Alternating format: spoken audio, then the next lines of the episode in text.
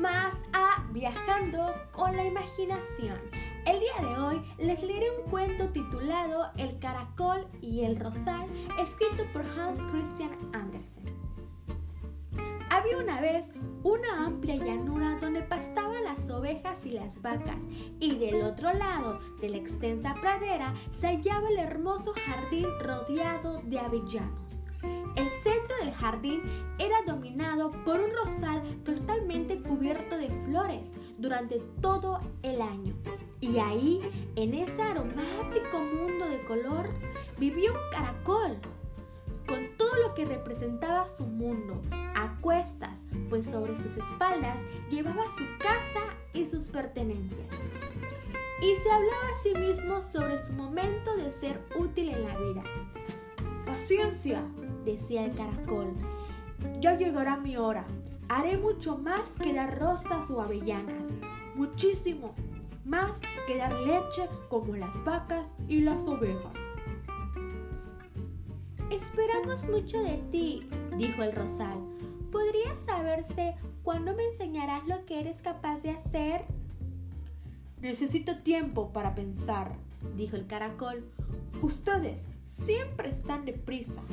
No, así no se preparan las sorpresas.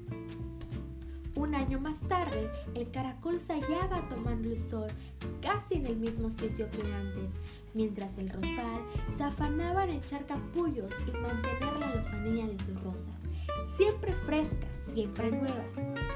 El caracol sacó medio cuerpo afuera, estiró sus cuernecillos y los escogió de nuevo. Nada ha cambiado, dijo el caracol. No se advierte el más insignificante progreso. El rosal sigue con sus rosas y eso es todo lo que hace.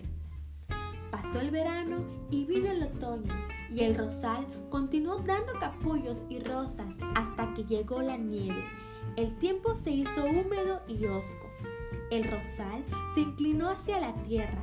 El caracol se escondió bajo el suelo.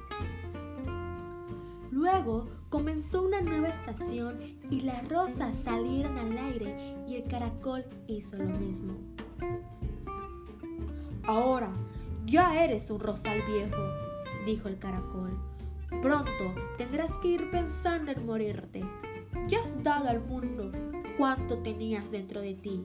Si era o no de mucho valor, es cosa que no he tenido tiempo de pensar con calma pero está claro que no has hecho nada por tu desarrollo interno, pues en ese caso tendrías frutos muy distintos que ofrecernos.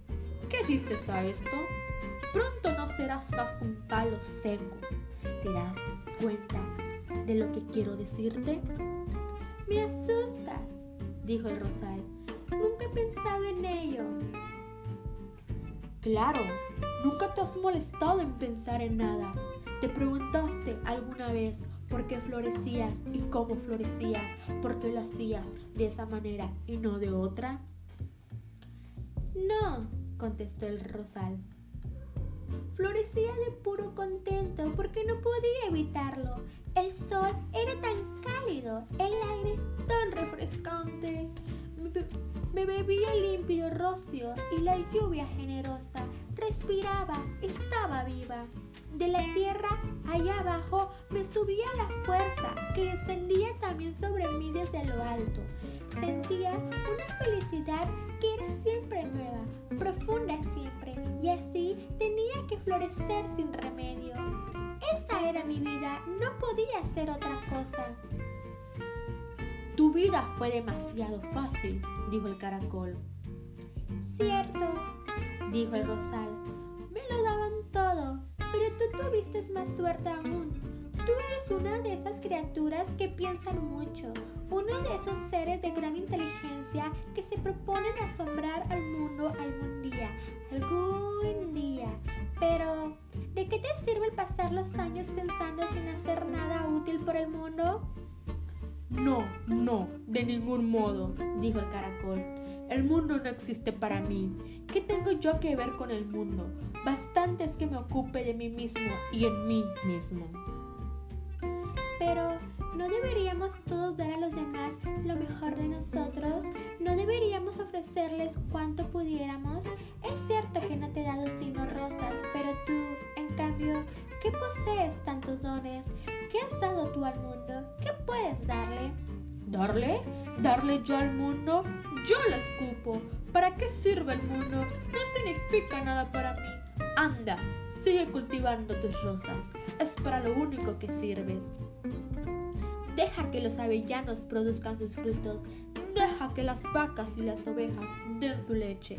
Cada uno tiene su público y yo también tengo el mío dentro de mí mismo. Me recojo en mi interior y en él voy a quedarme. El mundo no interesa. Y con estas palabras, el caracol se metió dentro de su casa y la selló. ¡Qué pena! dijo el rosal. Yo no tengo modo de esconderme por mucho que lo intente. Siempre de volver otra vez, siempre de mostrarme otra vez en mis rosas. Sus pétalos caen y los arrastra el viento, aunque cierta vez vi como una madre guardaba una de mis flores en su libro de oraciones y como una bonita se prendía otra al pecho y como un niño besaba otra en la primera alegría de su vida. Aquello me hizo bien, fue una verdadera bendición. Tales son mis recuerdos, mi vida. Y el rosal continuó floreciendo en toda su inocencia, mientras el caracol dormía allá dentro de su casa. El mundo nada significaba para él, y pasaron los años, el caracol se había vuelto tierra en la tierra y el rosal tierra en la tierra y la memorable rosa del libro de oraciones había desaparecido. Pero en el jardín brotaban los rosales nuevos y los nuevos caracoles.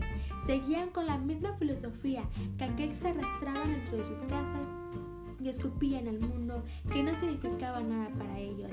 Y a través del tiempo la misma historia se continuó repitiendo. Y ha llegado el de este podcast. Recuerden, yo soy Mayra Requena y muchas gracias por sintonizar.